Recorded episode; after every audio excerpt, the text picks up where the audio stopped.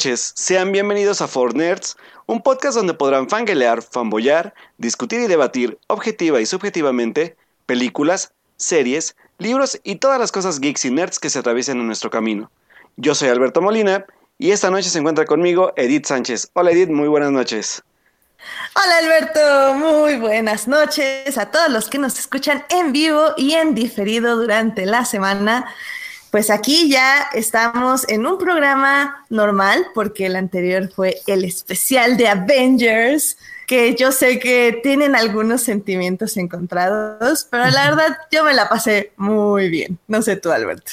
Pues sí, fue, fue interesante ver el, el desmadre de, de, como de, ¿cómo decir? como de confrontación que hicimos ahí con, con sobre todo con el señor Falange.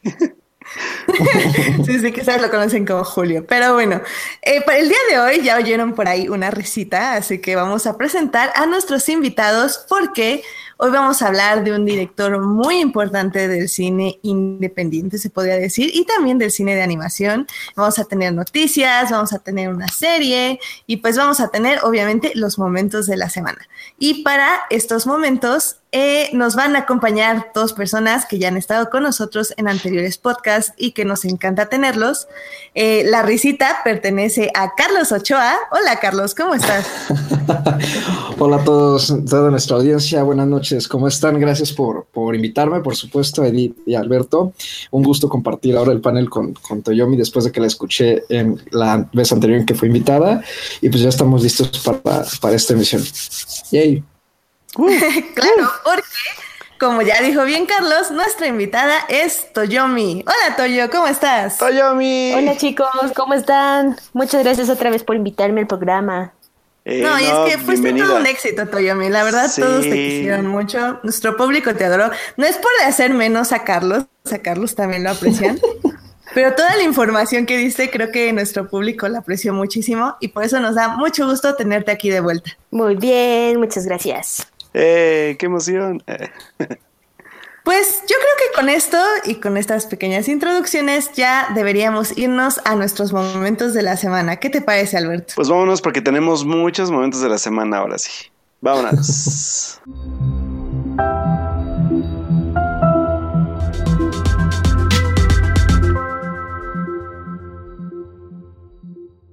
Bueno, pues en estos momentos de la semana nos gustaría empezar con algo muy especial. ¿Por qué no nos hablas de esto, Alberto?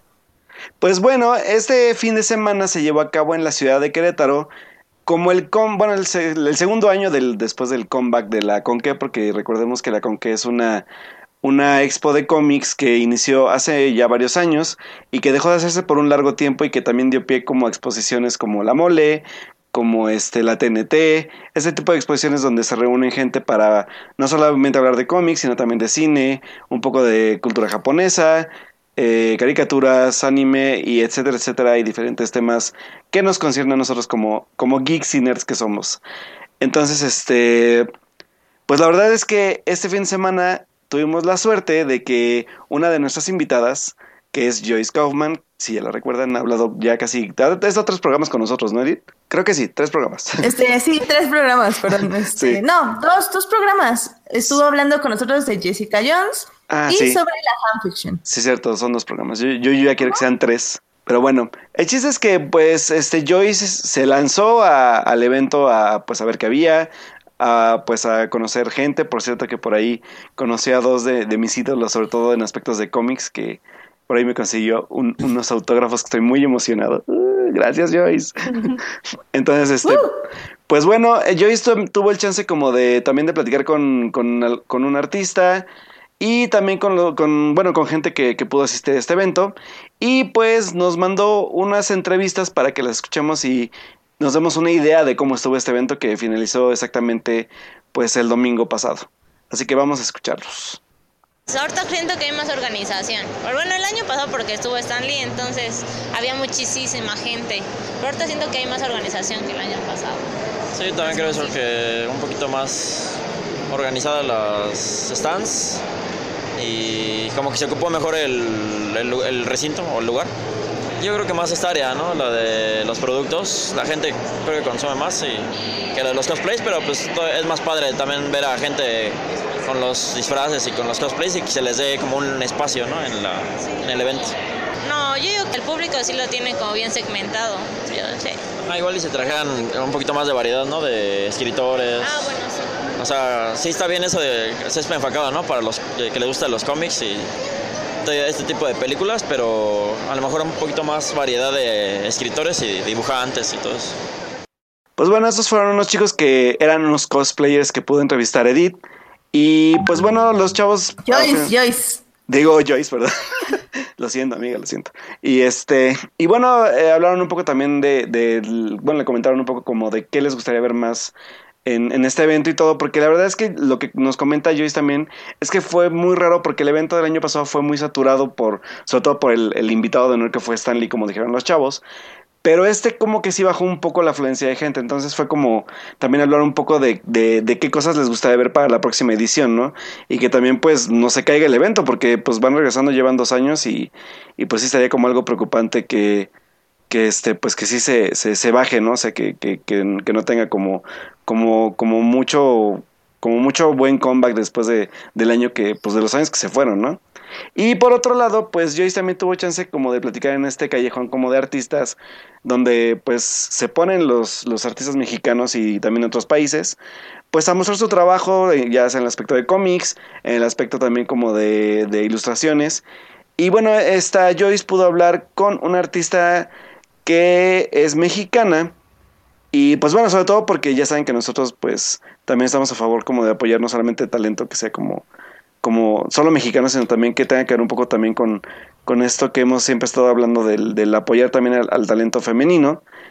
Y pues bueno, eh, les voy a, bueno, ahorita les voy a poner una, una, una, entrevista que le hizo Joyce a Claudia Aguirre, que ella es ilustradora de cómics y también le gusta mucho el storytelling. Entonces, pues vamos a escuchar qué, qué, qué le dijo a Joyce en, en, pues en el evento. Me gusta mucho es que siempre viene toda la gente que, que, quiere conocer a los artistas y me encanta conocer personas aspirantes a ser artistas de cómic, chicas que ya hacen cómic o que quieren este, ir a un paso más y empezar a publicar con editoriales. O sea, ese es como que mi parte favorita y lo que más me gusta ver y es lo que más he visto aquí importante. Siempre hemos tenido este, como que el 50% del trabajo, si no es que un poco más. Este, hoy en día hay un montón de editoras mujeres este, que forman casi, no, no te sé decir el número, pero son muchas, muchas mujeres editoras, muchas mujeres de cómic, este, y pues estamos mucho más presentes que nunca. Eh, y es, y es este, no solo más posicionadas, sino con más este con más fuerza que antes. Y hay muchísimas editoriales que están este, tomando eso realmente en serio y están este, apoyándonos y mandándonos al frente de las filas de batalla para poder este, pues, traer cómics a este mundo.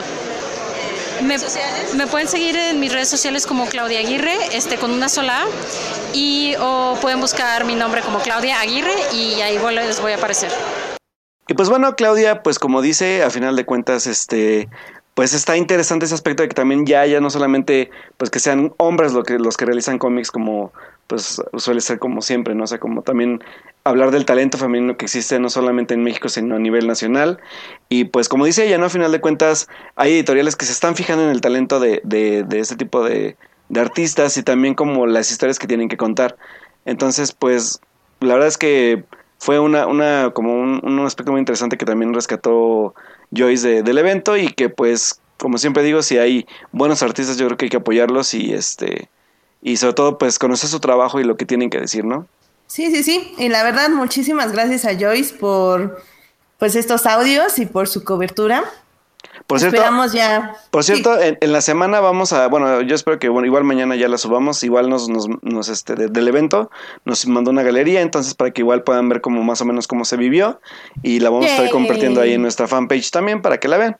Perfecto. Recuerden seguirnos en nuestra página de Facebook donde estamos publicando todas estas cosas padrísimas. Ya tuvimos también la cobertura de la alfombra roja de la cuarta compañía uh. y pues así vamos a ir subiendo cositas, chicos. Eh... Muy bien. Muy bien. ¿Qué tal si ya nos vamos con los momentos de la semana de nuestros invitados? Claro. Toyomi, no sé si quieras compartirnos un momento de la semana. ¿O prefieras que vaya Carlos primero? pues mi momento de la semana a mí me dolió mucho. Yo sé que aquí igual nadie es fan del béisbol, pero pues el pitcher principal de mi equipo favorito se lesionó y ya di por perdida la temporada. Ese es mi momento de la semana. Ah, ¿Y cuál es tu equipo favorito? Mi equipo favorito son los Dodgers. Exacto.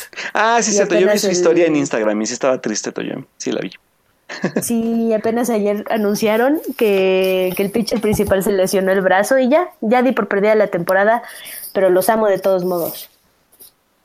Eso, Eh, Team Spirit. Eso. Exacto, Eso, Team Spirit, en las exacto. buenas y en las malas. obviamente, nomás que duele un poquis. Claro. Em, pues sí, así son los deportes. Duelen hasta. Así, así pasa, así pasa.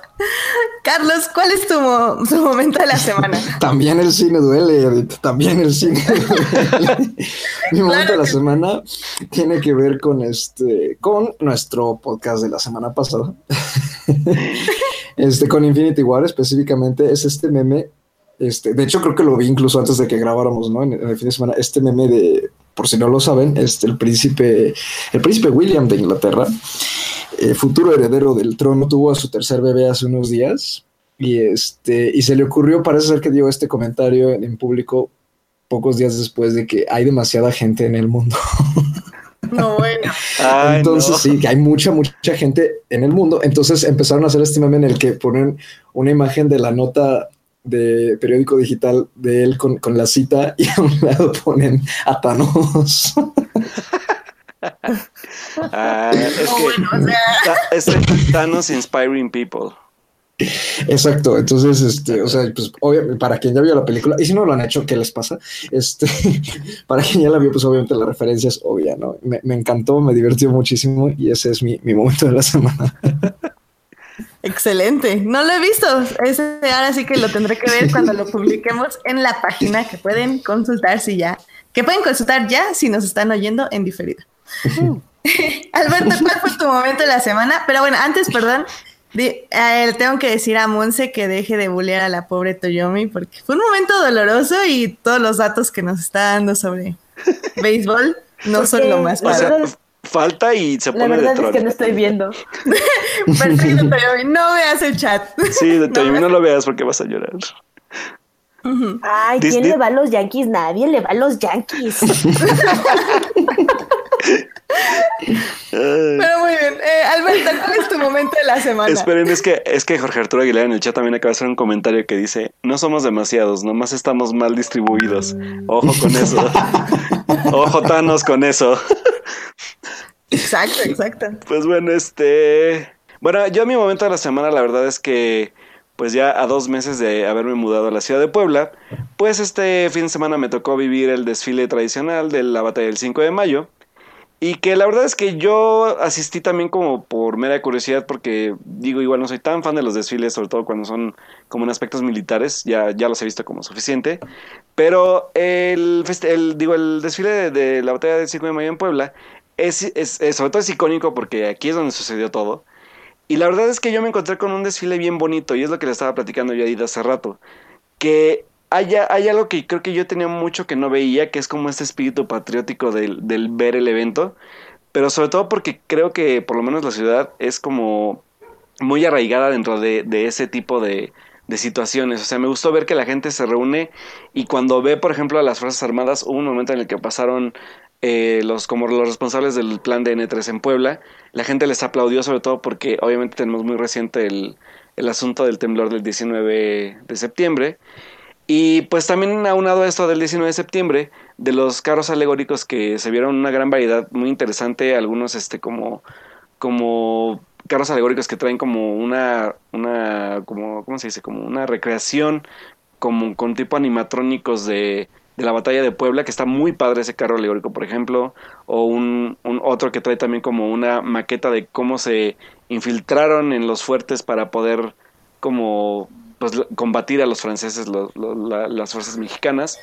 Pero hubo tres que me llamaron la atención. Uno que también estaba muy padre, que era como un tipo body paint y todos, to- bueno, como varios chavos con body paint eh, unidos, formando el Popocatépetl y haciendo como un efecto de erupción, pero en aspecto como de performance. Se veía muy padre, o sea, la verdad es que creo que en esa parte está muy padre como lo que van haciendo. Y pues los, los otros dos que, que, que, fue los que yo la verdad sí le aplaudí un poco y se me salió una lagrimita si, si, si, me quieren decir cursi no me importa. Pero eh, hicieron dos carros. Uno, el, el, el, cómo fue el 19 de septiembre en Puebla, cómo quedó el, o sea, cómo quedó como parte de, de, Puebla, de lo que se destruyó, de lo que se cayó. Y había gente como vestida de, de como de todos estos como, ay, ¿cómo se dice? Como auxiliares, este fuerzas armadas, este, médicos, toda la gente sobre los escombros y, y pues ayudando a, reconstruir, bueno, más bien a rescatar primero a toda la gente afectada, ¿no? Y después, atrás de ese carro alegórico venía uno donde venía la reconstrucción de Puebla en toda la parte que estuvo dañada y, la verdad es que fue muy emotivo ver a toda la gente que estaba en el desfile aplaudiendo porque creo que se sigue sintiendo fue como una mezcla rara, porque no solamente fue el aspecto de, de, la sociedad, cómo se apoyó entre sí, sino también como este efecto de, de, patriotismo, de saber que ser, ser un patriota no significa solamente como el respeto a tus, a, tus lugares patrios, sino también como a tu país y a la gente que vive en él, ¿no? O sea, porque al final de cuentas, pues, aunque suene como muy cursi, pues todos somos el país y entonces si no nos apoyamos entre todos, pues, pues nunca vamos a, avanzar en ese aspecto, ¿no? Y fue muy bonito verlo. Y creo que ese fue por lo menos mi momento de la semana y, ver que, pues, el, o sea, la parte como del patriotismo o la parte patriótica está ahí, nada más falta que, pues, nos pongamos de acuerdo, muchachos, y sobre todo porque, pues, se acerca una etapa muy, muy, muy, muy, muy, muy frágil y muy, muy preocupante en julio y pues yo creo que eso, eso tiene que ver mucho, o sea, el aspecto de la unión que tenemos como, como ciudadanos. Sí, estoy de acuerdo. Ay, ya ni queremos pensar en eso. Hashtag voten por Hashtag, por favor.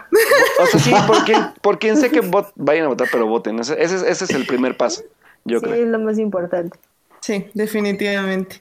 Oye, Alberto, y una cosita rápida, o sea, y de hecho creo que ese, ese desfile solo se hace en Puebla, ¿verdad? O sea, como que en el resto del país la fecha no es... Por ejemplo, en, en, Pachuca, es que yo sé que, por ejemplo, lo que vi en Pachuca de, de, las noticias también fue que lo hacen, pero toman también, bueno, acá creo que también toman a los chicos de servicio militar y los llevan también a marchar, pero en Pachuca solo, o en otras partes supongo que es igual, o sea, solamente como esta remembranza del evento, pero así tal cual como es el desfile como en Puebla, pues solo aquí, porque aparte, pues como les digo, pues acá pasó todo, ¿no? Entonces, eso también aumenta mucho la emoción del, del, momento. O sea, porque no solamente es ver un desfile, porque pasaron muchas, muchas caravanas muy interesantes de, de escuelas de música, este, de, de, bailarines de diferentes este, como regiones de Puebla. O sea, creo que, que, culturalmente está muy bien nutrido el evento. eso me gustó mucho. Ay, qué padre. Yo que padre, bien, bien padres. Un día si pueden venir, em. muchachos, el próximo año pueden venir y, y lo vemos. me parece excelente, me parece excelente. Muy bien, pues yo ya nada más para cerrar un poco este en los momentos de la semana. Pues yo, te, yo estaba ya muy puesta para decirles mi momento de la semana de la semana pasada, que obviamente fue el GP de Azerbaiyán de Fórmula 1, porque Checo Pérez quedó en tercer lugar y fue una carrera increíble y les iba a dar todos los pormenores. Pero el sábado salió un video porque Donald Glover fue invitado en Saturday Night Live y ahí sacó un video de este, su alter ego llamado Childish Gambino. Eh, un video musical llamado This is America, que definitivamente, o sea, revolucionó como a Twitter y a muchas personas este fin de semana oh, y todavía hasta hoy sigo leyendo ensayos sobre ese video. Y es que si bien es un o sea, es, música, es algo que, la verdad está muy pegajosa, o sea, independientemente del video, es, es, una canción pegajosa, es una canción crítica. El video, o sea, la lleva más allá, o sea, más allá de, de todo, porque es una crítica tan ácida a todo lo que está viviendo en el momento de ahora Estados Unidos.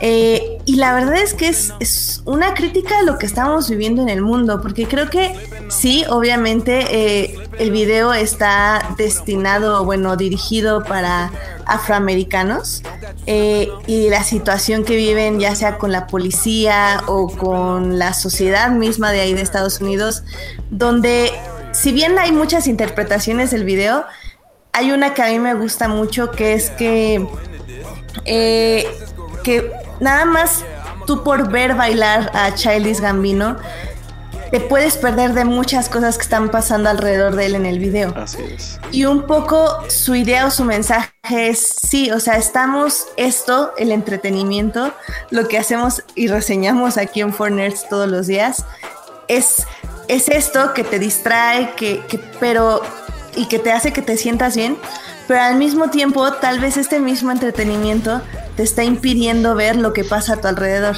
Y lo que pasa a tu alrededor es algo tan aterrador, tan fuerte, tan oscuro, que no por tratar de ver el entretenimiento que está aquí en primer plano, tienes que ignorar lo que está atrás.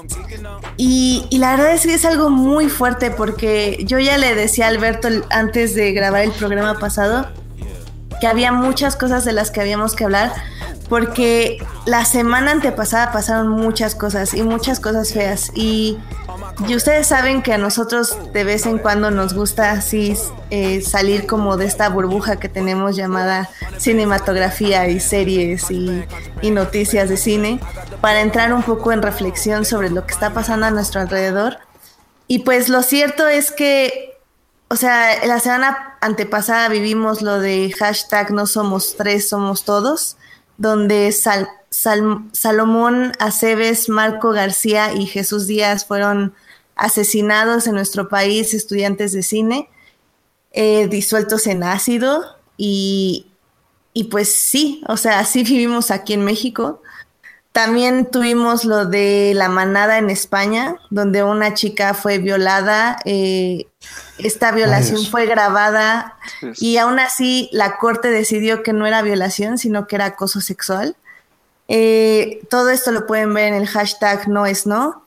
De aquí salió un hashtag que se llama Cuéntalo, que también es muy fuerte, donde pueden leer historias de mujeres que han sido asesinadas eh, de una u otra forma y que porque ya no están con nosotros porque murieron, o sea, porque las mataron, porque las asesinaron, ya no pueden contar sus historias, pero están sus hermanas, están sus tías, están sus amigas, están sus amigos, sus familiares que pueden contar la historia. Y son hashtags muy fuertes y, y, no son bonitos de leer y no son padres de, de, de, asimilar. Pero creo que eso es lo que nos habla el video de Childish Gambino, de que si bien podemos hablar de Avengers y super mega emocionarnos y llorar con que Spider-Man se muere y etc., también podemos ver estas historias y, y, hacer, y tratar de hacer algo al respecto. O sea, cada quien en su trinchera pero cual, cualquier gran, granito de arena vale y eso creo que es lo importante y pues aquí en Foreigners pues ya saben, siempre creemos, creemos que hay que al menos tener un momento para reflexionar todo esto que sucede. Sí, la verdad es que es, es, es bien como, ahora sí que el, como la conexión que estamos haciendo, la verdad es que no es, no es de gratis, porque digo, si no han podido ver el video, yo ya lo, ya lo vi como cuatro veces, porque sí hubo, hay muchos detalles dentro del video que, que no solamente son como situaciones aleatorias que tengan que ver con violencia o con aspectos de homicidio o lo que esté pasando como en la realidad, sino que también lo interesante del video es que cada, cada caso que se puede ver en el, en el video tiene que ver también con, con, una situación de la vida real, por ejemplo en Estados Unidos. O, más bien como esta pues, referencia, ¿no? Porque sobre todo este aspecto de que, que, trata de decirnos el, video es de, de, que tú mientras estás distraído viendo bailar a un artista, pasan mil un cosas atrás, ¿no? Entonces, sí, como dice Edith, yo creo que, y como lo hemos dicho siempre aquí en el programa, y ya lo, lo, lo habíamos dejado pasar sobre todo por, por, por, los, por la agenda que traíamos un poco de, de las películas y todo, pero pues sí retomarlo ahorita. Sobre todo, por ejemplo, a mí la parte de, de, de yo sobre todo que estoy en el aspecto de las noticias de, de bueno, en el medio de, de la información se podría decir, estar leyendo y, y, y, y, viendo toda la situación que pasó en esos dos casos al menos, uno por una parte, pues sí, el, caso de, de, de, la chica que violaron estos malditos en, en, España y que no, no solamente se, se, se, con, se conformaron con violarla, sino también con grabar la situación y exponerla como un gran triunfo, que neta, maldita gente enferma, neta, no, no, no lo concibes. Y pues también por otro lado el, el, el, el aspecto de, de, esos tres chavos que, que por hacer lo que querían hacer, estuvieran... Lo peor es que yo, yo, yo sigo sin concebir su definición de estaban en el lugar equivocado porque literalmente todos en el país estamos en el lugar equivocado en algún momento y, y, y ya no es justificación. Se está en el lugar equivocado no es una justificación para que pase lo que está pasando. Y eso también es a lo que iba un poco también con la parte de, de que al final de cuentas lo que nosotros decidamos el próximo, en próximo mes de julio, pues ya lo decidiremos todos, pero que sea decisión nuestra y que no la tomen, no tomen decisiones por nosotros. Entonces, creo que sí es indignante, creo que cada estación que vamos viendo va preocupando más sobre todo por esta decadencia que incluso la pueden ver en el video de, de, de This is America y yo creo que This is America no solamente ya creo que refiriéndose a, al país de, de, de, Estados Unidos porque ya saben que pues América entre comillas es Estados Unidos sino yo creo que en todos en todos los países de América en sí o sea creo que esta violencia este esta como burbuja que se está haciendo de de como no sé como de, de, inseguridad no solamente ya de violencia sino también como de de inseguridad en, el, los lugares donde vivimos por el simple hecho de que pasen cosas que ya son exactamente inauditas. O sea, creo que sí hay que reflexionar un poco sobre eso y, sobre todo en, la, en, el, en el momento en el que estamos viviendo. Entonces, pues los invitamos a ver el video, que también reflexionen y pues también no sé qué, qué opinen Carlos o Toyumi sobre esto, porque pues sí son como temas bien, bien fuertes. Ay. pues es que son, son historias de terror que vivimos todos los días y, y es a mí me es muy difícil el concebir la idea de que, de que pasan todo el tiempo. Uh -huh. Y estamos todo el tiempo en esta, como dice vida, en esta burbuja y de repente, y de repente nos llegan muy de cerca estos golpes de realidad que son, son fríos, o sea, son, son cubetas de agua fría son horribles. Y no, yo tampoco puedo, yo tampoco puedo consumir que la gente pueda haga esas cosas. Pues, opino más o menos lo mismo que Toyomi, este, y que ustedes dos chavos, este, porque pues es como entre inconcebible, ¿no? Y, y más que más que una burbuja, yo creo que simplemente es, es, algo a lo que estamos expuestos todos los días, ¿no? O sea, creo que incluso la burbuja, como más bien nosotros queremos hacer como que existe, pero, pero la verdad es que no existe, ¿no? En cualquier momento puede pasar desde que uno va en el carro y de repente pase una moto y te metan la mano en la ventana para quitarte tus cosas y si no, pues ahí quedas si en, en, caso de que traigan un arma o algo así. a este, cosas muchísimo más grotescas, sin sentido y, y, más violentas, ¿no? Como son asesinatos, secuestros, violaciones. Este es, es, es como, como acaba de decir Tim, es, es, una, es una historia de terror pero que no es ficción, ¿no? Es, es completamente real y, y es un, desgraciadamente es algo que con lo que vivimos día a día y nos mantiene en un estado de alerta y a veces hasta de paranoia permanente con el que no está padre vivir, ¿no? Y que pues no debería de ser, ¿no? O sea, de, de, deberíamos poder andar libremente por donde sea este, sin tener que estar, vamos, volteando eh, encima del hombro, ¿no? De que alguien no te esté siguiendo, o de que alguien, en el caso de las chicas sobre todo, ¿no? Este, que alguien no te esté, eh, pues, digamos, eh, pues viendo de una manera pues, que, que, ya no sea la, vamos, que te haga sentir ya incómoda, ¿no? Este, todo, todo eso, ¿no? Finalmente a, a, lo que estamos expuestos, seamos este, mujeres, seamos hombres, ¿no? Estamos expuestos a, a, a, un, a un nivel de violencia que ya está en exceso. Y pues ojalá este, poquito a poco, sobre todo con, con los tiempos que se aproximan, pues vaya cambiando el asunto para mejor y, y nos unamos también como, como sociedad para eso. Sí. Oh, sí. Pero bueno, pues con esta nota yo creo que terminamos los momentos de la semana. Hay que animar el podcast. Sí, ya nos deprimimos. Regresamos a nuestro baile con Childish Gambino. Pero sí, vean el video y pues la verdad sí vale la pena que, que ayude a estas reflexiones y les voy a dejar un par de artículos en la página para que lean como las diversas interpretaciones. Pero bueno, Alberto, pues vámonos a las noticias de la semana. Vámonos. Noticias de la semana. Eventos. Trailers. Hashtag no vean trailers. Chismes. En, en Fortnite.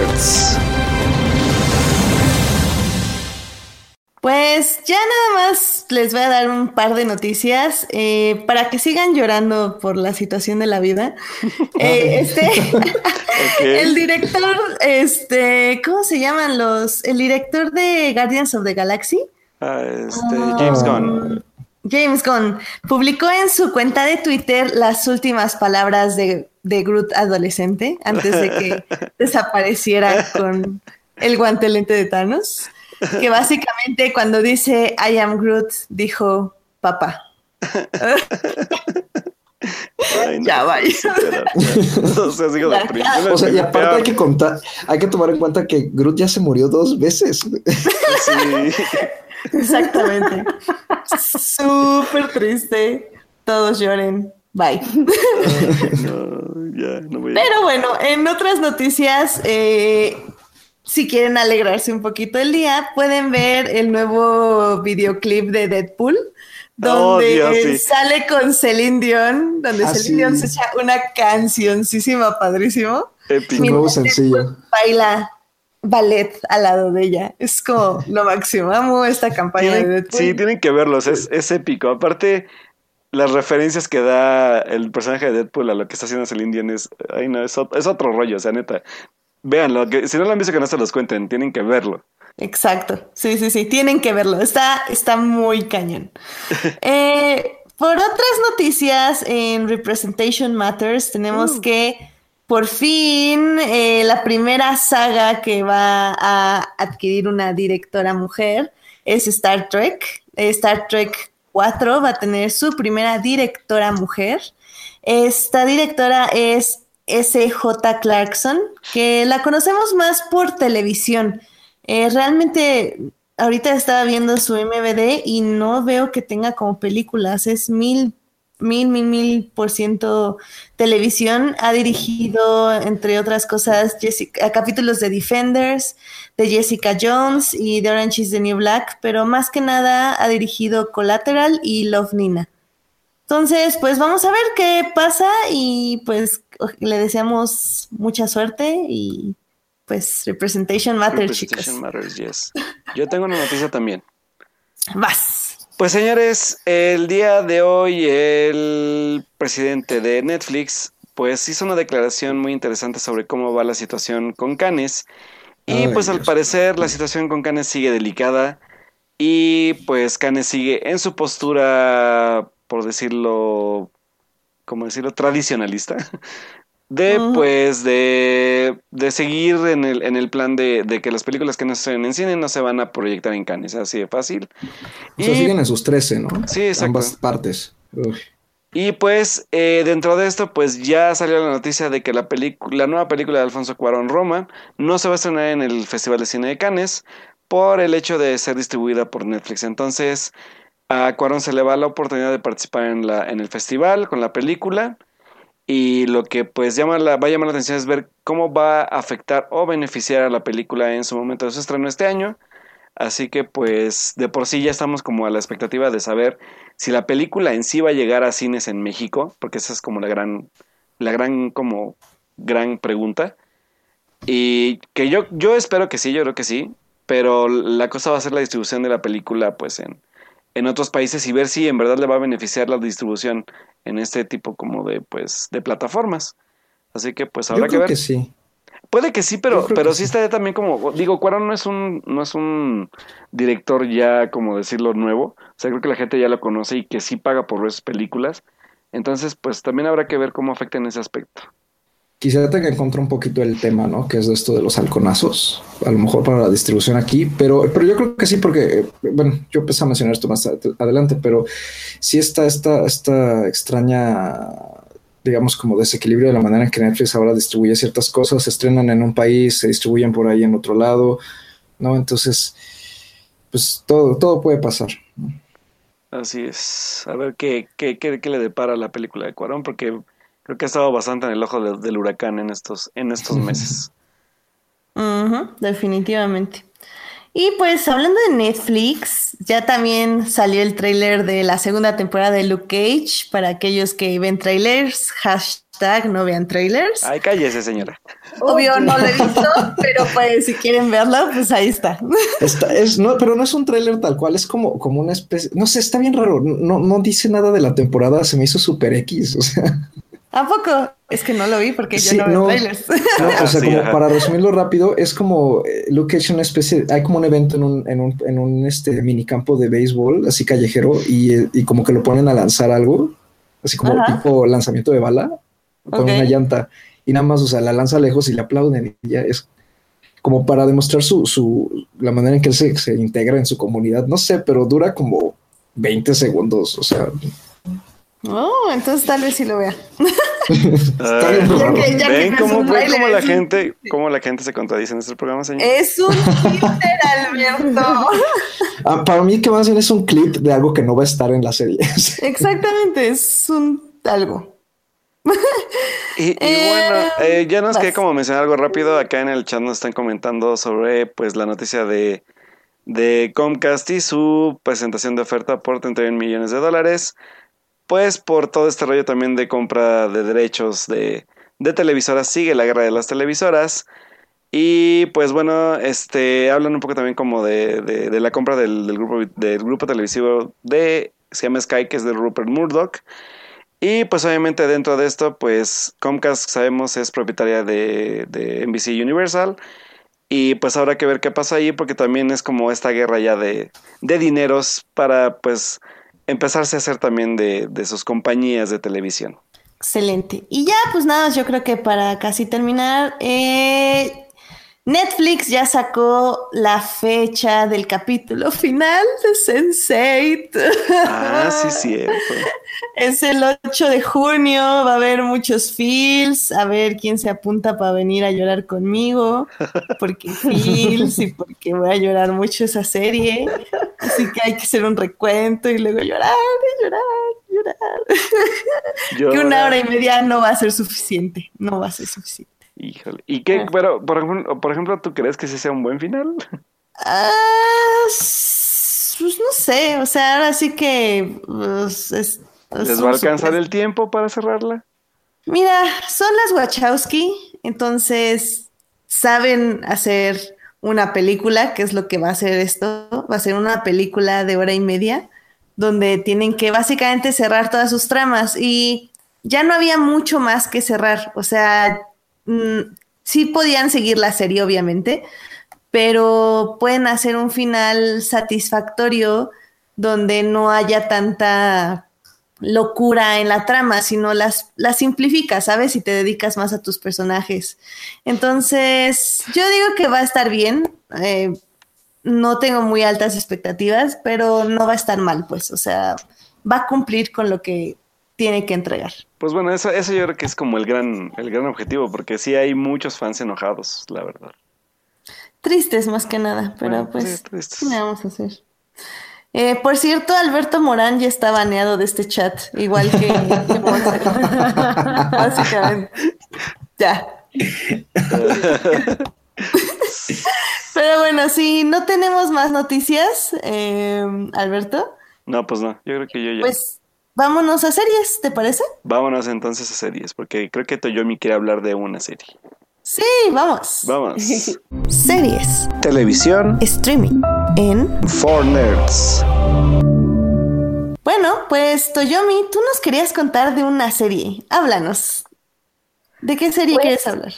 Acabo de descubrir, por recomendación de mi hermana, una maravilla de serie que se llama Agretsuko, que es de los, de, los mismos que nos trajeron Hello Kitty, Gudetama, toda esa banda de dibujitos adorables preciosos. Oh. Este, pero esta tiene un giro muy, muy bonito. Porque Agretsuko, Agretsuko, es una, una pandita, un pandita rojo que oficinista que va a trabajar todos los días y pues vemos su vida laboral diaria, pero lo que la mantiene a raya y lo que la mantiene zen dentro del trabajo de todas las cosas que pasan dentro de su dentro de la chamba que puede ser misoginia, este como el abuso de poder de, el, abuso de poder de sus jefes, una serie de cosas es que la el pandita rojo en las noches se va a un karaoke a desahogar sus penas cantando heavy metal. Uh, Suena muy interesante eso. Entonces la verdad es que eso tiene un giro muy, muy, muy bonito. porque aparte es los dibujitos están adorables y verla cantar heavy metal es maravilloso. Y además, uno se proyecta viendo la serie demasiado y uno no sabe si reír o llorar o compadecerla o meterse un karaoke a cantar con ella. Ah, qué chido. Es una gran serie, si pueden verla, está en Netflix, los capítulos duran 15 minutos. Es, es, es, muy bonita.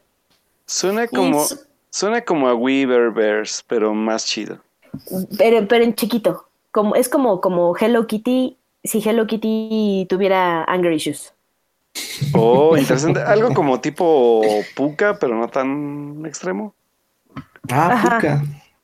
¿No tan stalker? Ajá, no tan stalker y no tan extremo, porque bueno, es que Puka se me hace muy extrema, entonces.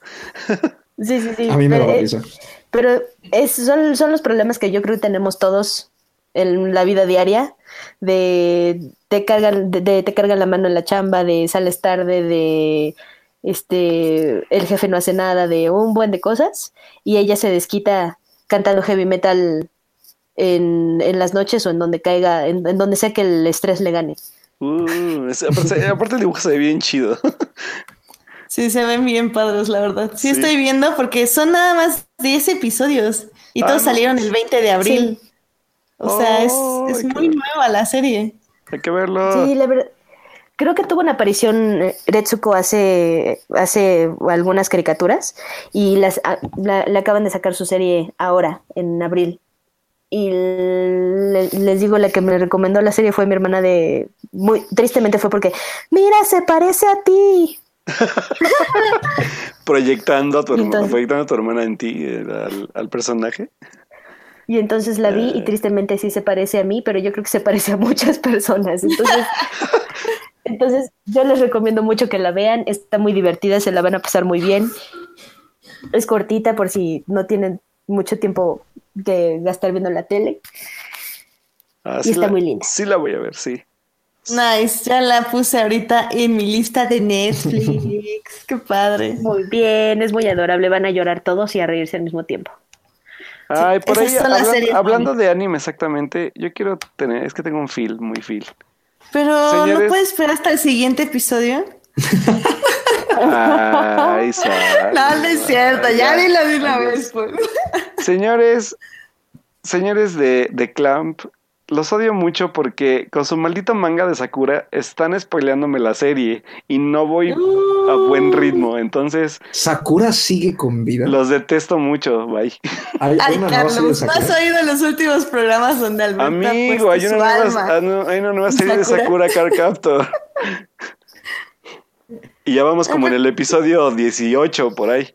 Lo que pasa es que como... ¿Es, es, es, anime? Sí, pues el anime de Sakura Car Captor volvió y mejorado. Entonces, eso me interesaría verlo. Sí, está, está chido y aparte está mejor animada, está muy padre como la evolución y, y odio a los de Clan porque con su maldito manga que va obviamente más adelantado que la serie, pues ya están sacando como imágenes de sus próximos tomos donde ya te están spoileando la maldita serie. Entonces estoy muy enojado. bueno, ya. es bonito de verla animada a 24 cuadros por segundo, el movimiento con vocecitas. Exacto. Yo ya no quiero ver nada de esos spoilers de su manga horrible. Ya, bye. ya, ese era mi feel. Ya, dije mi feel. No, está perfecto, Alberto. Sí, no, no, no te lo, no, no lo guardes. Tú sácalo, tú sácalo. Sí, maldita sea. Tú, este, Carlos estaba viendo que querías decir algo rápido de How to Get Away with Murder. Ah, bueno, pero es que es, que es como un año atrasado, o sea. no importa, no importa. O sea, tienen, tienen meses que subieron la tercera temporada de Netflix porque yo me espero hasta que la suban a Netflix para verla.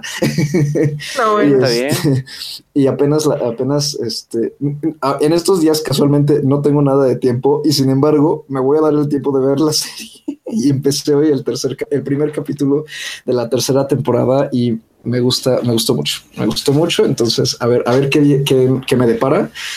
Y pues ya vi que confirmaron cuarta temporada y pues a ver hasta dónde llega la serie. Nice. A mí la verdad vi tres capítulos y como que no me gustó. Entonces. ¿De la primera? Sí, de la primera. Sí, como que hay que agarrarle. Hay que mm. agarrarle al gusto. Y al estilo también. Sí, supongo, porque si no, no, definitivamente no regresaría allí. Pero bueno, pues yo la verdad no les voy a hablar de ninguna serie hasta la próxima semana. Entonces, pues ya vámonos a nuestro ¿Cómo plato Edith? fuerte ¿No del día. viste Luis Miguel la serie? No lo puedo creer. No Ay, vi, vi- Alberto.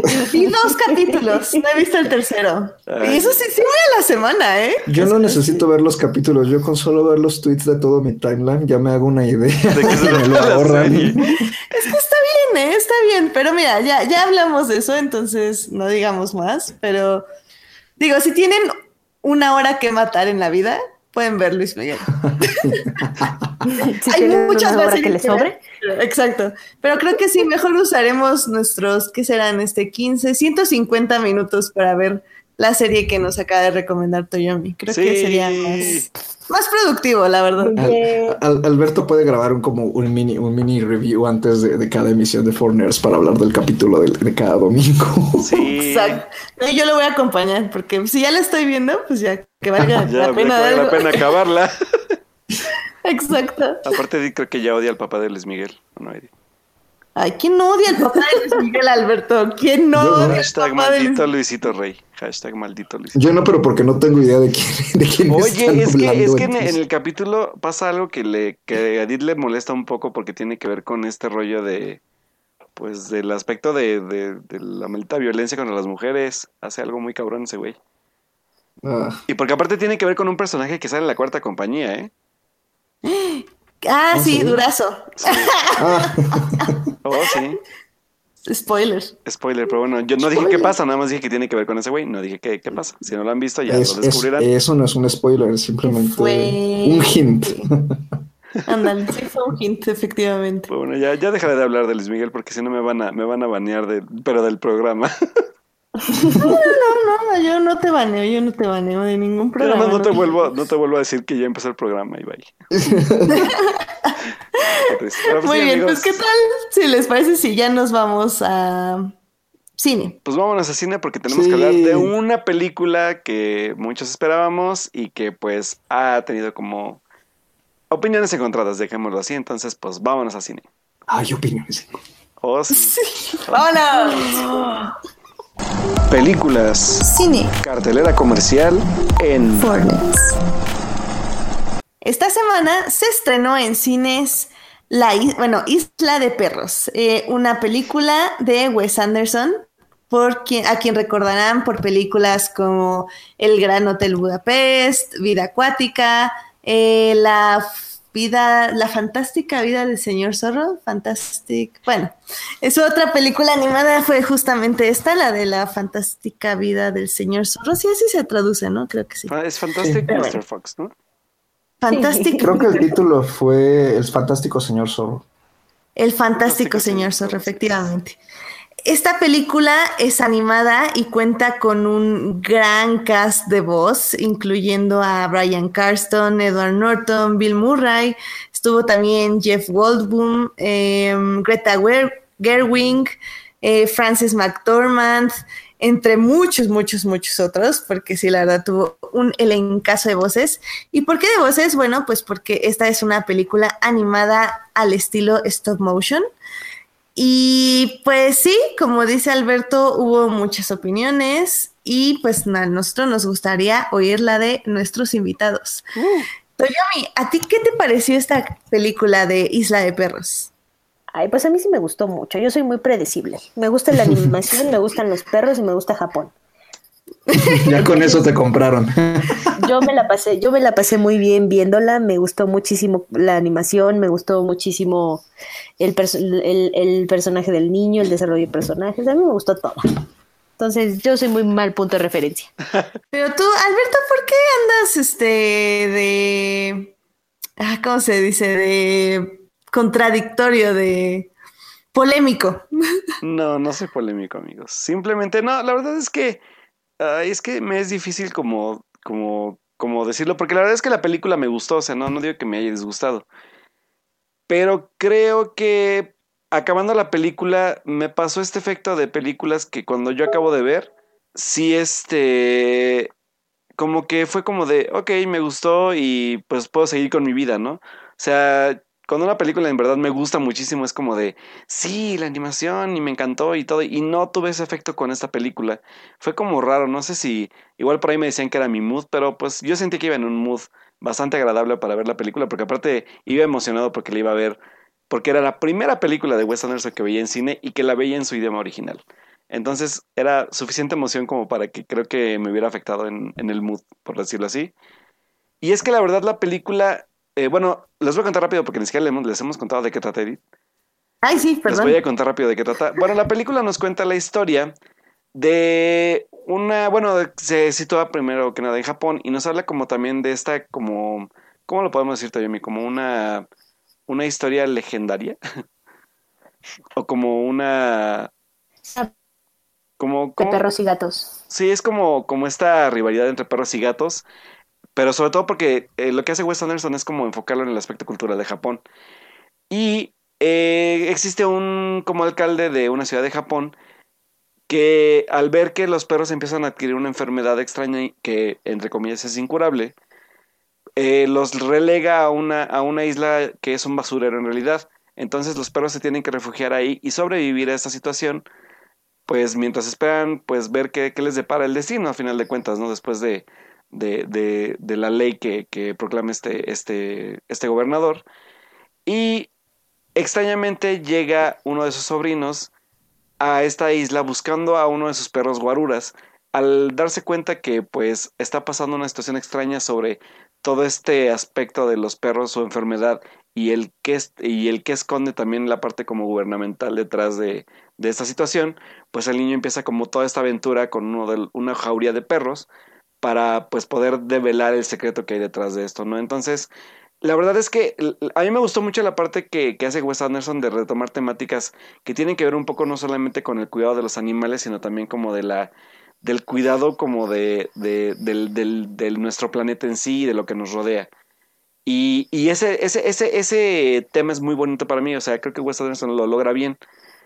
Más creo que el problema con la película para mí fue que Wes Anderson no solamente toca el tema del ambientalismo, sino también toca el aspecto de la sociedad, toca también el aspecto de la familia, toca el aspecto como de la pérdida, como de la amistad, como del reencontrarse con, con la persona, eh, el aspecto como de encontrar tu identidad propia, sobre todo en el personaje principal o el perro principal, que es con el que creo que más me identifique, que es este Chief, eh, es uno de los perritos como más interesantes que van a encontrar en la película. Pero tantas, creo que para mí tantas capas de la película le empiezan a quitar como esta, ¿cómo decirlo? Como esta... Mm, como esta conexión que tú puedes tener con alguno de los personajes. Creo que a excepción de Chief, que es como el que más, más se da a notar, sí afecta en los otros personajes a mi gusto, sobre todo por, porque no es una película fácil, y eso sí lo voy a dejar bien claro, no se me hizo una película muy fácil que digamos. Es una película que no solamente juega con el idioma, que también es un aspecto muy interesante, pero a la vez un poco complejo, también es una película que no es para niños, porque es una película que toca no solamente temas, sino aspectos del lenguaje un poco ya más para adultos y que eso también se lo valora Wes Anderson porque hace animación para adultos también ahorita, que no, no necesariamente tiene que ser para niños. Y por último también el aspecto de cómo va conectando a sus personajes en la historia, porque yo la verdad, ya, lo, ya, me lo dirán ustedes, pero creo que hay personajes que solo están ahí para, para, para, como para conducir la película hacia el final que Wes Anderson busca y no necesariamente porque sean personajes memorables o, que en verdad sean como empáticos o que funcionen en la cinta. Y, por estos personajes me refiero a dos en específico, que es una niña activista y yo creo que también considero al personaje del mayordomo como un poco irrelevante a, lo que en verdad hace en la película, que entre comillas es en verdad el verdadero villano, pero nunca lo sentí así. O no sé ustedes qué opinan. Pues, bueno, nada más rápido, pues la verdad, la verdad, la verdad, Alberto, no estoy de acuerdo nada más en lo que dijiste de que no es para niños. Creo que sí es para niños. Habría varios niños en la sala que fui y yo los oía bastante, no divertidos, pero al menos entretenidos. O sea, obvio no los va a hacer reír, creo que sí hace reír más a los adultos, obviamente, porque es Wes Anderson. Pero sí, creo que en todo lo demás estoy de acuerdo contigo, así que la polémica realmente va a ser contra nuestros dos invitados, porque para mí es una película muy menor de Wes Anderson, definitivamente. Aunque la animación es exquisita, o sea, ah, claro, es preciosa, o sea, la animación está ya en otro nivel, o sea, la verdad es que vale mucho la pena que la vean en cine solo por ir a ver la animación, sinceramente. Toyomi, defiende tu película. Bueno, defiende la película. Anda, defiende la película. A, ti, no te, a ti no te sobraron personajes. O sea, ¿sí crees que todos tienen como un papel importante dentro de la película? Yo nunca he estado muy en contra de los de personajes extras igual y no sean, como dice Alberto, memorables, pero que ayuden al ritmo o, al, o, a, cómo fluye una película. Y el ejemplo que tengo yo, que me, que me viene a la mente, es este Wybie de Coraline. Uh en el libro no existe. En, el libro Coraline está absolutamente sola, es ella y el gato, y el gato habla solo a veces. Deciden, eh, Henry Selick junto con Neil Gaiman decide crear a Wybie para ayudar a, la fluidez de la película, justamente porque la película sin YB se vuelve muy aburrida. Si, si no tiene nadie con quien hablar, se vuelve muy aburrida. Entonces yo creo, por ejemplo, que el caso, por ejemplo, del mayordomo, que es, es este personaje que igual y no es memorable porque por el desenmascaramiento del final, sino por esta por este ente malvado, porque es el, es el muñeco más feo de toda la película este, simplemente su presencia como, como, como, como maldad es, a, mí no me molesta en lo absoluto. Y creo que, por ejemplo, la, la película sin, sin, el personaje de la, de la niña activista, este, igual no tendría esta, esta, esta parte paralela a la historia de, de, del niño con los perros entonces se volvería todo la isla de basura, la isla de basura y se volvería aburrido y no veríamos la otra parte de la conspiración del, del alcalde de Megasaki contra los perros. Mm, claro, sí, sí, sí, Fíjate que, o sea, yo entendí esa parte, pero yo creo que el problema con, para mí con el personaje de ella es que también tiene que ver, y yo creo que no sé, un poco la razón, porque a lo mejor para mí se me hizo necesario, pero por la forma en la que está escrito, en, en, el que está escrito el personaje y, y, y su papel en la narrativa de la película. Yo creo que no entra en los momentos que debe entrar, creo que entra en momentos que, que, que para mí de hecho interrumpen como parte como del, del cómo va avanzando, por ejemplo, por lo que a mí me interesaba, que era la relación de, de Atari con, con Chief, por ejemplo. Sí, es que igual no sé si haya sido también parte de, de, la propuesta de Wes Anderson en esta película. Todos sabemos que Wes Anderson también es un poco difícil su estética porque es demasiado, desde su estética hasta su narrativa, todo en Wes Anderson es como muy, muy ordenado, por eso lo hace todo como muy difícil. Y, y está muy marcada la, la, la, separación entre, entre, entre la ciudad, Isla de Perros, ciudad, Isla de Perros, ciudad, Isla de Perros. Y, y yo creo eso, que igual para, para cortar esta sensación de, de, estar siempre, de, estar siempre en la isla de los perros con Atari, con los perros, que yo creo que si hubieran, que, si se hubieran enfocado en, la, en desarrollar la relación de Atari con Chief, hubiera sido todo un poco más lento o no hubiera tenido esta otra parte de la narrativa de la película que también creo que es importante, que, es justo con lo que abre la película, esta pelea entre, entre el clan de los gatos y los perros. Y justamente como vemos que, que, el alcalde de Megasaki es del clan de los gatos, es, para mí es, me es importante ver esta mafia, esta... Ay, se me fue la palabra. ¿Mafia del poder? ¿Digo qué? Pero ¿sabes qué es lo peor? Que ni siquiera está como rivalidad, porque, o sea, sí está como presente, pero tampoco está como muy desarrollada la, esta rivalidad de, porque de hecho con, con, uno de los, con uno de los amigos con los que fui, fue como de, o sea, me gustó porque él, por ejemplo, es fan de los gatos, ¿no? Entonces como de, es que me hubiera gustado ver más gatos o como un poco más de, como, ¿cómo decirlo? Como una parte catalizadora de, del conflicto entre los personajes, porque también tenía que ver un poco esta, esta historia que te cuentan al inicio. Entonces, como que solamente hacen acto de aparición, pero no son realmente necesarios. Y creo que si hubiera también como sido un poco más factible. Digo, al final de cuentas aquí entramos en el, la película que me hubiera gustado ver y la que vino, pero Creo que sí, hay, algo en, la parte como de la narrativa de, esta película que no me acaba de embonar, o que no me acaba más bien de atrapar. Porque me atrapa el personaje, por ejemplo, de Chief, pero no me, no me, no me identifico con ningún otro más. Es que, por ejemplo, yo creo que en ese aspecto a mí sí me molestó lo de los gatos, porque, o sea, no había ni siquiera un gato muajajaja malo. O sea, los gatos no tenían la culpa de nada, los gatos eran una excusa para que los monitos, o sea, era como odio a los perros, tengo un gato. Y todo así como, pues sí, chido, pero el gato ni quiere estar contigo. Entonces, en ese, ese aspecto, como que más bien yo no lo dividí como en clanes de gatos y clanes de perros, sino que justamente de personas que quieren eh, deshacerse de una sobrepoblación que, pues que les causa molestia porque es como no voy a invertir en que esta parte de la población este se se este se cure pero pues tampoco quiero tener el problema, entonces pues ¿qué hacemos? Pues lo escondemos abajo de la alfombra y pues no pasa nada, pero pues ¿qué pasa cuando unos niños obviamente si quieren hacer el cambio? Y el mensaje es bueno, pero creo que estoy con Alberto, sí creo que no se entrega bien y, eso es, es lo malo y es lo triste, pero sí, o sea, la verdad yo 100% me quedo con lo visual porque me encanta cómo maneja Wes Anderson el cuadro, cómo tú te tienes que mover dentro del cuadro. De hecho, me recordó muchísimo a, no sé, Creo que en su homenaje a Japón utilizó muchas cosas de Kurosawa. De hecho, creo que estaba la música de los siete samurai por ahí en algunos momentos oh, o en un momento. Oh, sí. O sea, la verdad es que hubo, hubo muchos guiños también en el manejo del cuadro, que bueno, tiene el estilo Wes Anderson, que es este, ya saben, este estilo geométrico, donde siempre todas las cosas están perfectamente centradas, pero al mismo tiempo tiene momentos donde utiliza los, los extremos del cuadro para realizar acciones mientras todo, el, todo lo demás está limpio y no está pasando nada ahí, entre comillas, y te obliga a ti a deslizarte. O sea, eso es a mí lo que siempre me gusta de Wes Anderson, cómo espera que sus personajes interactúen en la cámara más que el mover la cámara para buscarlos interactuar.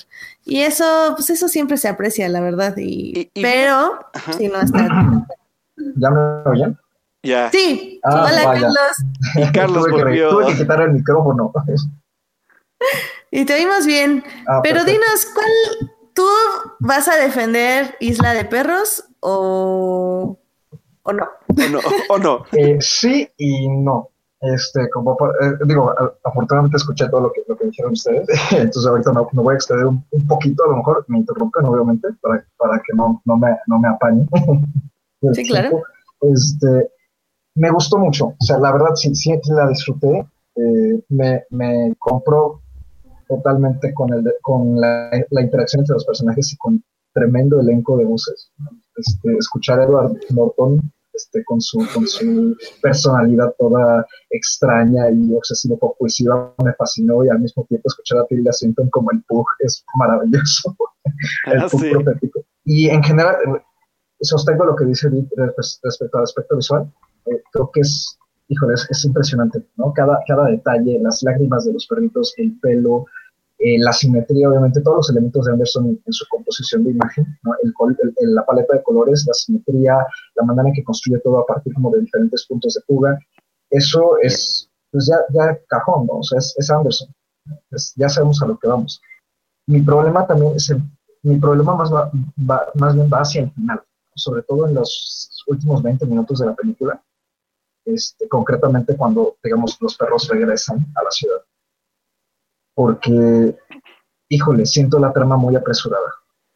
Eh, llega un momento en que ya no entiendes muy bien, o sea, que me costó un poquito entender qué estaba pasando, cómo es que de repente los perros llegan ya, por ejemplo, al auditorio con, con, Atari.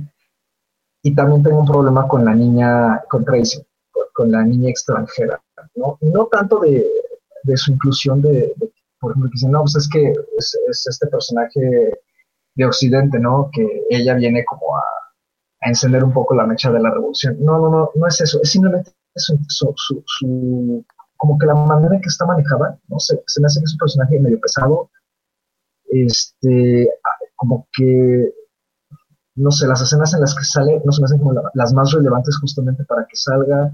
Me cuesta embonarla con todo lo demás en general. Y, y todo ese aspecto este, se me hace a ratitos medio forzado, el, aspecto del hackeo, el aspecto de, esta, este, de este grupo pro, perros. Siento que está manejado como con menos fluidez y menos soltura que todo lo de los perros, y, justo son como momentos en los que te bajonea un poco porque tú quieres seguir viendo lo demás. Entonces, como que para mí la manera en que está armada, armada ese aspecto es lo que poco a poco me dejó de funcionar y como, ah, como cobra mucha importancia es el final, el final me pesó. Y, y sí se me, me llevó a, a, quitar un poquito el interés en lo que estaba viendo.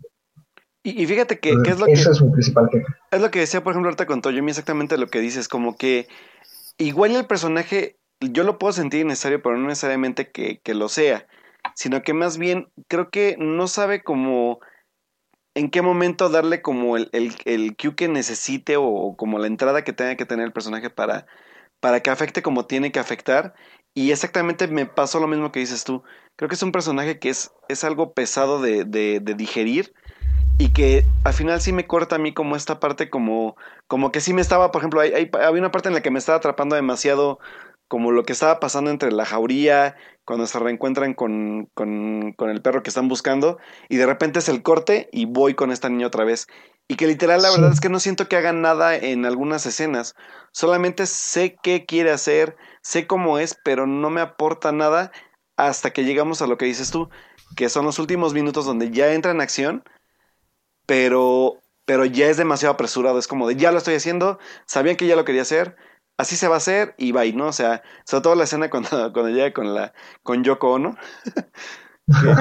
es, que es, que justamente es eso, o sea, que de que de repente llega, la niña se mueve como, digamos, en términos narrativos, se mueve como liebre, ¿no? Muy, muy rápido, entonces eh, digo, sí, sí, te exige la película que eches a volar un poquito la imaginación en ese sentido, pero como que la niña, digamos, tiene como recursos ilimitados para acceder a todos lados, ¿no? Y estar en contacto con un montón de gente, pero nunca te desarrollan eso, entonces simplemente vas saltando y de repente de estar en la escuela y lo que parece ser simplemente un, grupo estudiantil, de repente ya está metida en una cantina con la científica, o sea, es como, como que cuesta creerlo.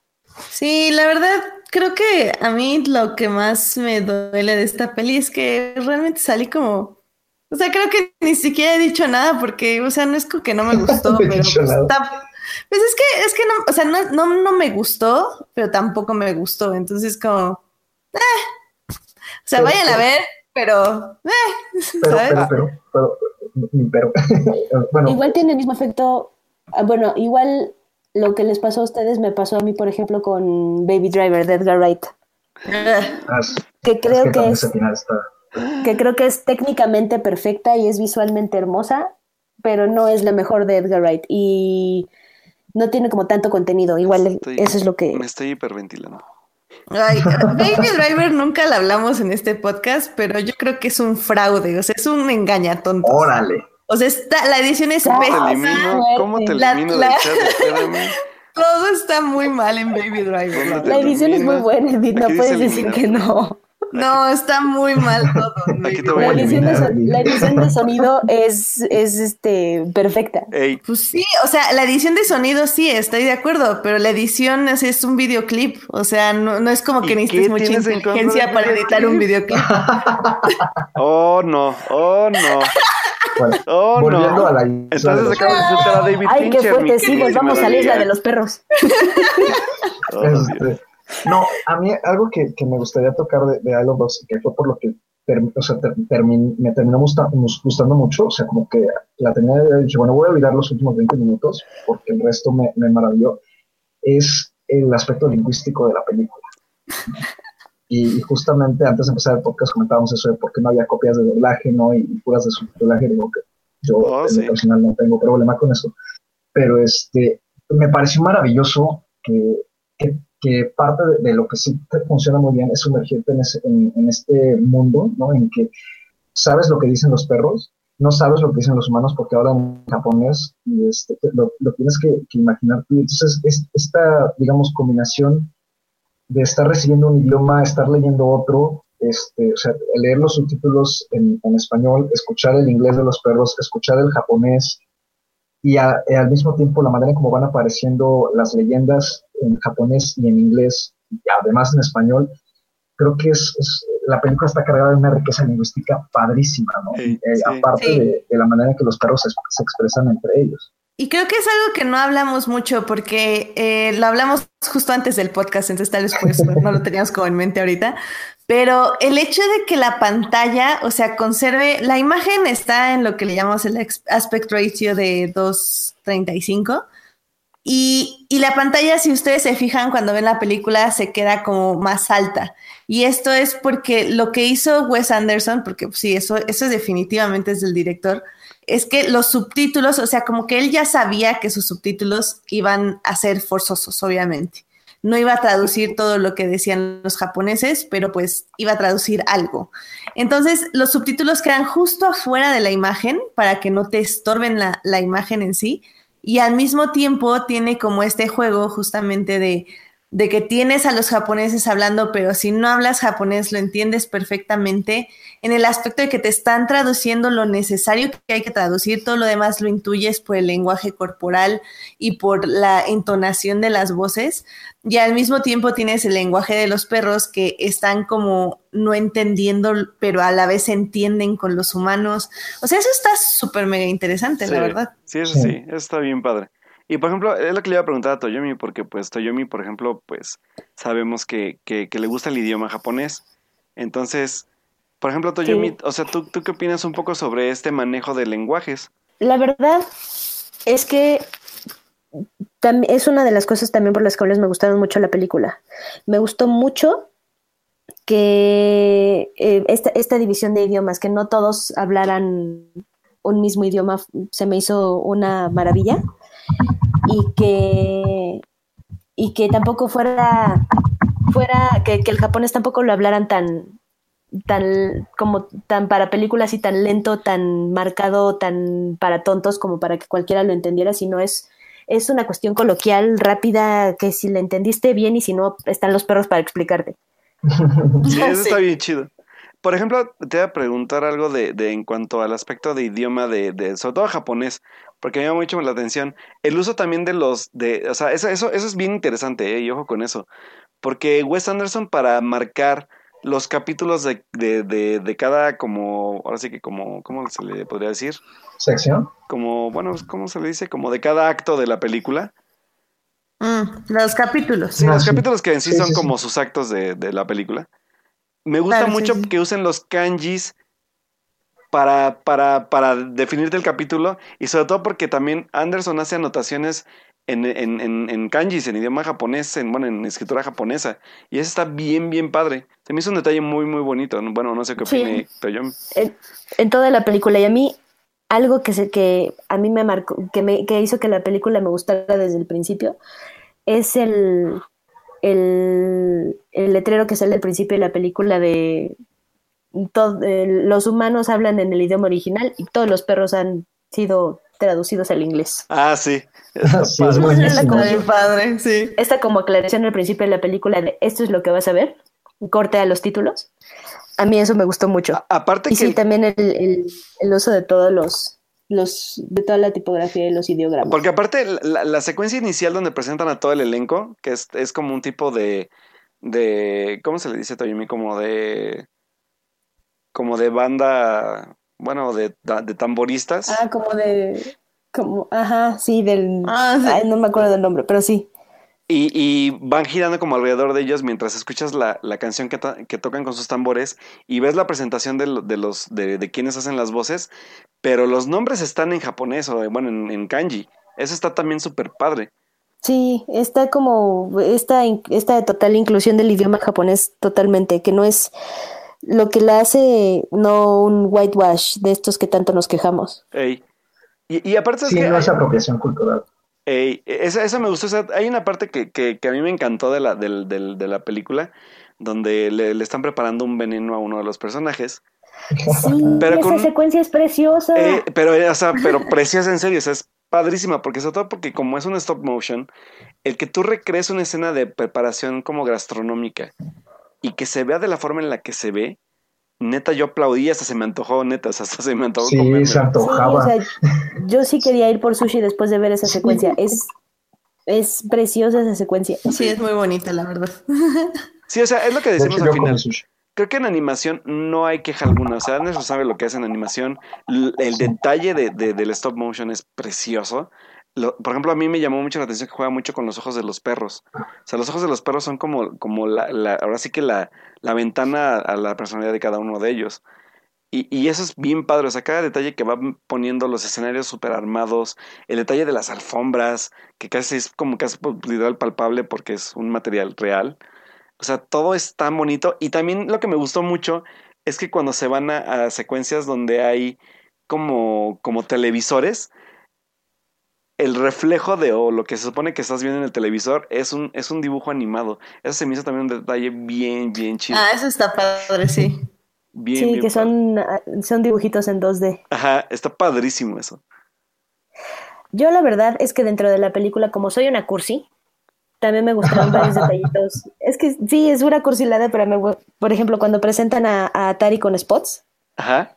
Todo ese, ese speech que le dice Spots de yo estoy aquí para, para hacerme cargo de su bienestar y de su cuidado y de su bla, bla, bla, bla, bla. En pocas palabras, soy su perro.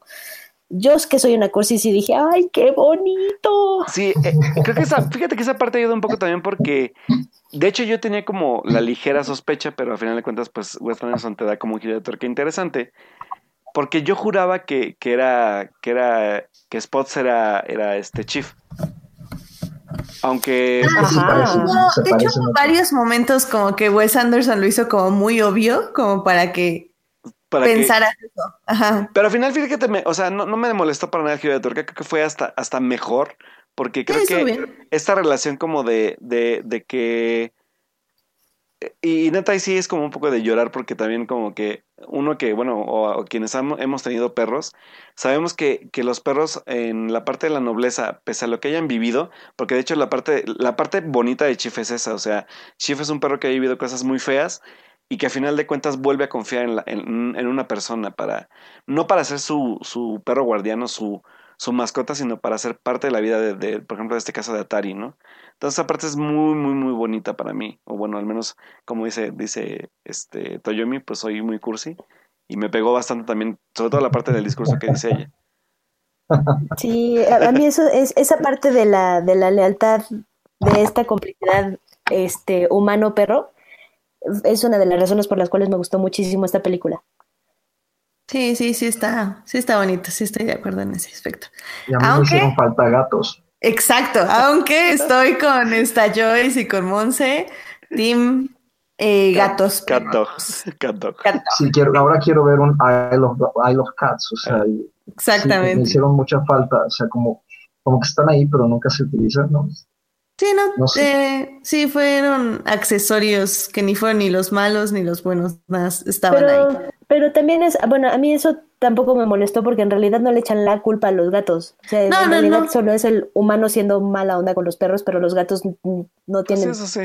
pleito Sí, alguno con, sí, sí, sí. con, con nadie más, Pero- pues son gatos. Pero es que como que en parte sí se siente, ¿no? Porque cada vez, cuando las pocas veces que salen los gatos, a todos les ponen como mirada de, de odio. De pocos cuates. Pero es como, o sea, es como estas personas los escogieron porque se ven así, pero te Ah, das sí, cuenta justo cuando están entrevistando al, al dictador este, o bueno, al ministro, como se llame, y que justo cuando termina la entrevista así avienta al gato. O sea, Ah, se ve sí. inmediatamente que ni siquiera quería al gato, o sea, nada más era Sí, como sí, sí. la imagen que proyectaba. Entonces es como, ok, ok, está bien, no le están echando la culpa a los gatos. Sí, los gatos no son los malos, solo son la imagen, solo son la bandera.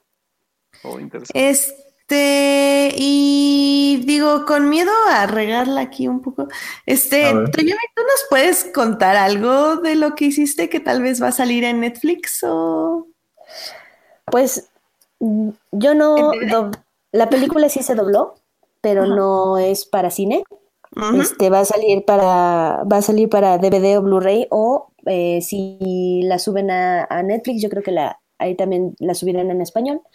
Yo no la doblé, Netflix. la dobló un compañero mío, pero yo le hice este el cuseo, quality control de contenido. ¡Yay! Entonces por eso, entonces por eso me la sé un poquito de memoria. ¡Qué padre! Oh. Y sí, Y porque eso- curiosamente, chicos, la pueden ver subtitulada en todos lados, así que ahora sí no hay excusa. Sí. Todos a verla subtitulada. Pero fíjate ¿Puedo- que Voy a hacer rápido una mención rápida porque esto sí, esto es algo que a mí como provinciano me sorprende bastante. Yo vi la película el día de ayer, en domingo, o sea, día domingo, a las ocho y media de la noche, cuando podría pensarse que no va a haber gente en el cine.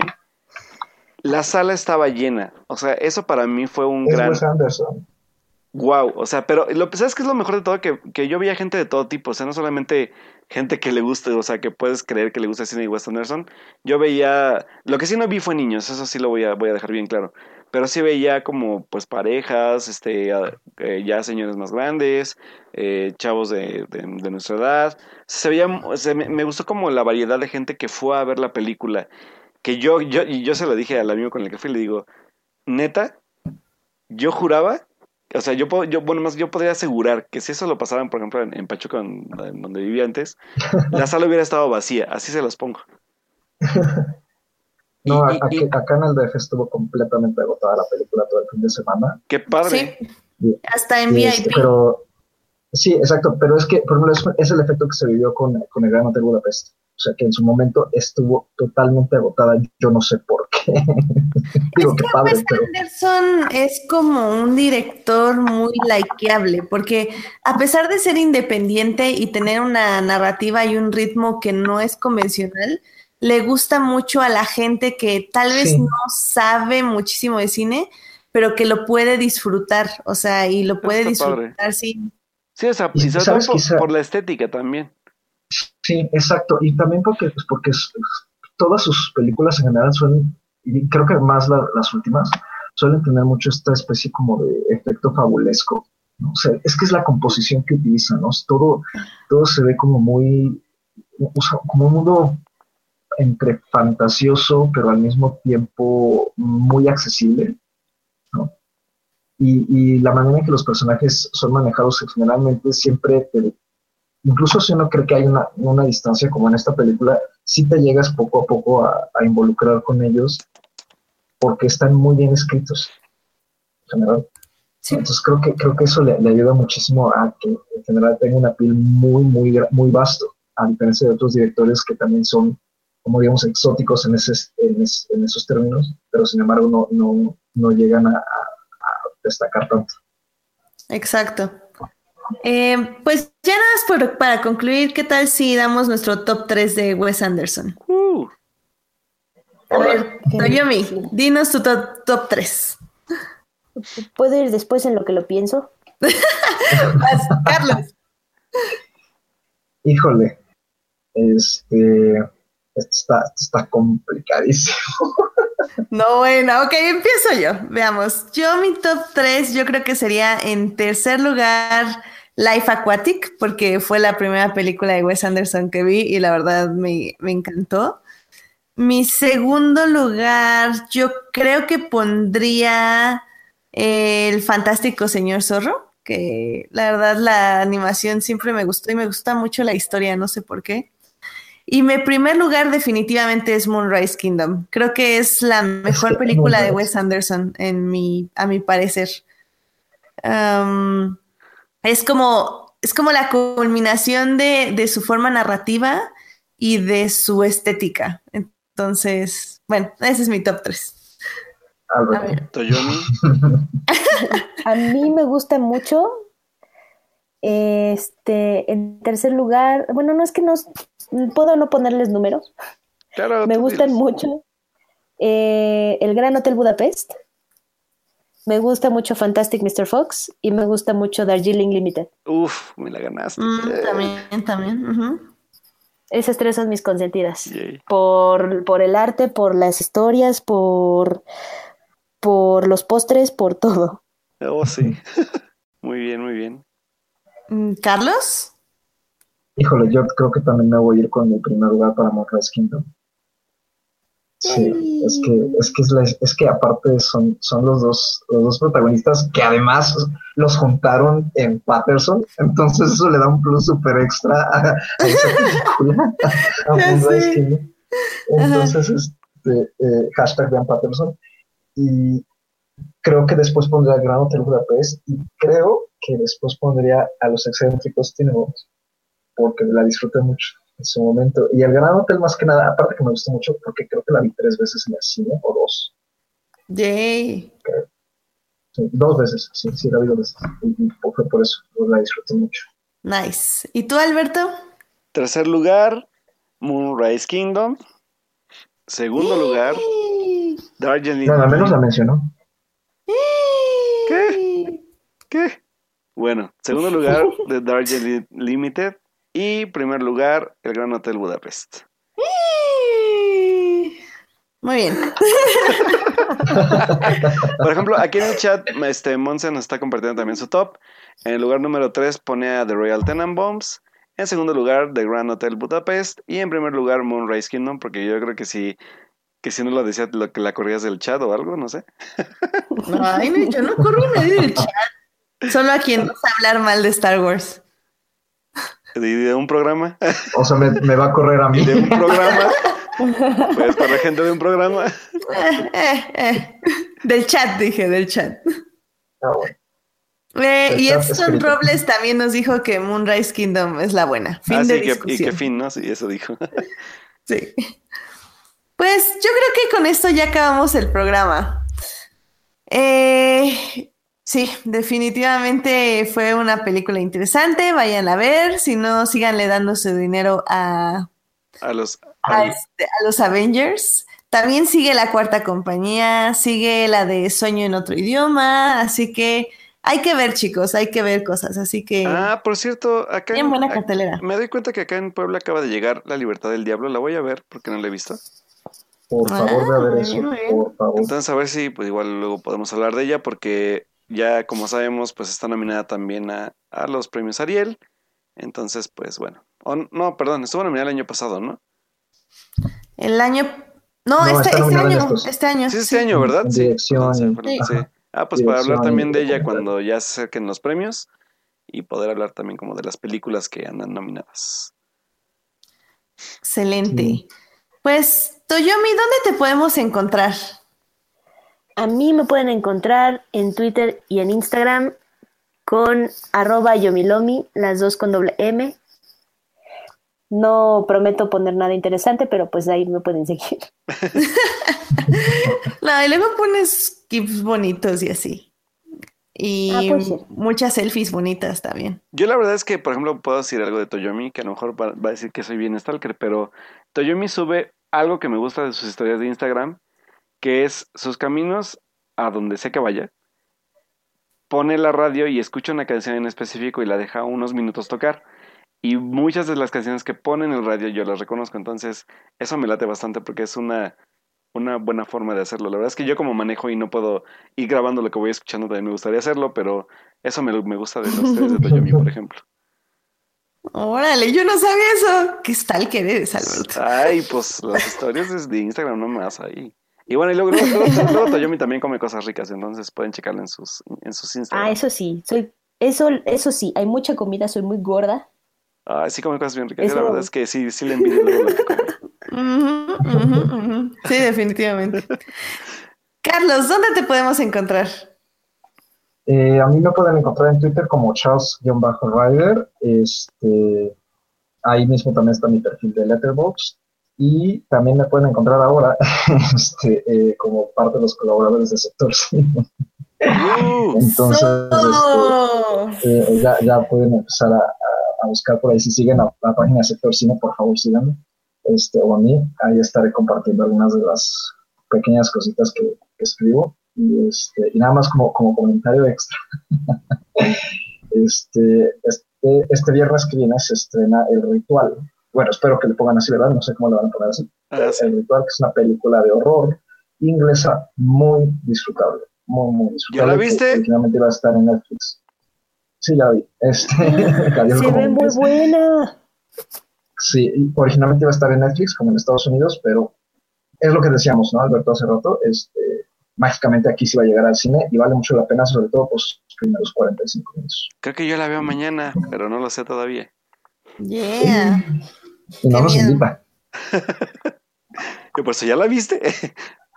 bueno que vienes para ver, amigo. Sí, está bien. Muy bien.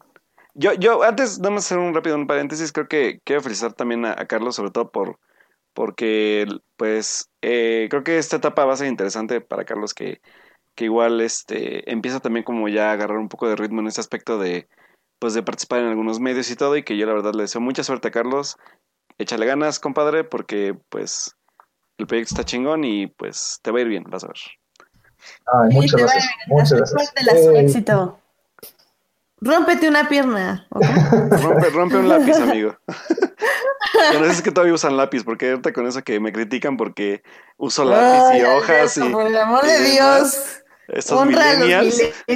yo tengo años que no uso un lápiz, pero uso plumas. Entonces. Bueno, plumas, lápiz, pero que el chiste es que uses tu mano para esquivir algo, pero aquí la. la, la deshonra a tu familia. Deshonra, a tu vaca. Ay, qué triste. Alberto, ¿dónde te podemos leer? Pues bueno, muchachos, a mí me pueden encontrar en Twitter como Alberto Molina, Molina con doble O. Y pues como cada semana estoy escribiendo en síntesis mis columnas de cine. Eh, la semana pasada escribí sobre, mm, no tanto como la crítica de Avengers, sino como el qué va a pasar después de, de haber visto Avengers Infinity War. Y también hablando ya del, bueno, el tema que tocamos hace, bueno, que empezando el programa en, en, la parte como reflexiva que tuvimos, escribí por ahí una opinión personal sobre, pues bueno, como una comparación de la ficción con la realidad sobre el tema de los de los tres estudiantes de cine que, que asesinaron en Jalisco. Entonces, pues, si pueden darle una checada ahí y pues también darme su opinión, pues estaría muy padre. Y a mí me pueden encontrar en HT Idea. Ahí voy a estar escribiendo sobre The Magicians, que es la serie donde me estoy poniendo el día. Probablemente. Obviamente. ¿Rebels? ¿De qué Rebels? Rebels ya acabó hace mucho. Sí, pues sí, pero debes un texto, amiga, eh, by the way. Como cada semana no voy a estar escribiendo en ningún lado. es complicado. O sea, yo sí que debo un texto, en serio, lo voy a escribir. Ya, ya, ya, ya, Yo iba a preguntarle a Alberto que en qué pergamino medieval escribía en todo caso, porque pues con eso de que usa lápiz. Exactamente. Ah, ya, ya, bye, Carlos. Exactamente. Adiós. ¿Cómo, quién, quién, transcribe sus notas aquí a la computadora? Exacto. Eso es secreto de Estado, amigos. Exacto. Y sobre todo porque lo peor es que así como, y ya vi Edith, que ya lo vio porque ya le pasé una, una lista. Está muy cañón. Y, y, tiene que literal descifrar mis jeroglíficos. Deshonra tu familia. Deshonra, Deshonra Muy bien, muchachos. Pero bueno, muchísimas gracias por acompañarnos, Carlos, Toyomi, este, por acompañarnos este programa donde hablamos de muchas cositas. Espero tenerlos, esperamos tenerlos pronto de regreso. Claro que sí. Pues muchas gracias por invitarnos. Yay, sí, y también muchísimas gracias a quienes nos acompañaron en vivo. Estuvo Monse, estuvo Joyce, estuvo Alberto Morán, que ya se va a tener que corregir y saben decir, escribir un ensayo de mil palabras de por qué ama Star Wars y así, para que lo podamos aceptar en el chat. También estuvo Edgar Pérez, también estuvo este, mm, ay Dios, estuvo Edson Robles y por ahí también vi que escribió hace ratito José Luis, ¿o quién? Ay, perdón, chicos, es que no, no lo encuentro.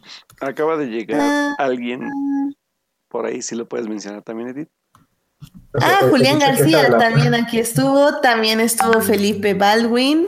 Así que muchísimas gracias por estar aquí en el chat con nosotros, acompañándonos. Hoy sí, la verdad, estuvo muy activo. Así que ya saben, si gustan aquí cuando nos escuchen en vivo, pueden estar participando en la otra conversación que es el chat. Uh. Eh, porque también muchísimas gracias a quienes nos escuchan durante la semana en Hearties y en iTunes. Recuerden que este programa estará disponible ahí a partir del miércoles en la noche. Y recuerden también usar el hashtag for nerds en Twitter para mencionarnos. Ya. Sí, sigue. Yay, sí, hashtag for nerds. Ya estamos en nuestro programa 40, Alberto. No lo mencionamos al inicio. Puede ser, ¿cómo llegamos al 40? ¿Cómo hemos hecho esto 40 semanas? No lo puedo creer, la verdad. Muchísimas gracias a todos ustedes. La verdad es que como, como siempre, o sea, realmente no podríamos hacerlo sin nuestros invitados y sin las personas que nos escuchan, ya sea en vivo y en diferido. Así que más que otra cosa, estamos muy felices porque gracias a ustedes seguimos aquí y muchísimas gracias por escucharnos, la verdad. Uh, gracias. Eh, el próximo lunes a las 10.30 de la noche en vivo Tendremos un programa especial, solo que Alberto y yo tenemos que enviar las invitaciones, porque pues, ustedes saben, la vida se atraviesa. Pero esperamos, esperamos tener un programa especial, yo creo que sí se va a hacer, así que pues estén atentos para ver de qué vamos a hablar la próxima semana. Pero pues, mientras tanto, que tengan una muy linda semana. Muchas gracias por escucharnos y pues, pórtense bien, chicos. Muchas gracias, Toyomi. Muchas gracias, Carlos, por acompañarnos. Gracias, chicos. Muchas gracias. Muchas gracias. Adiós. Nos estamos escuchando. Bye.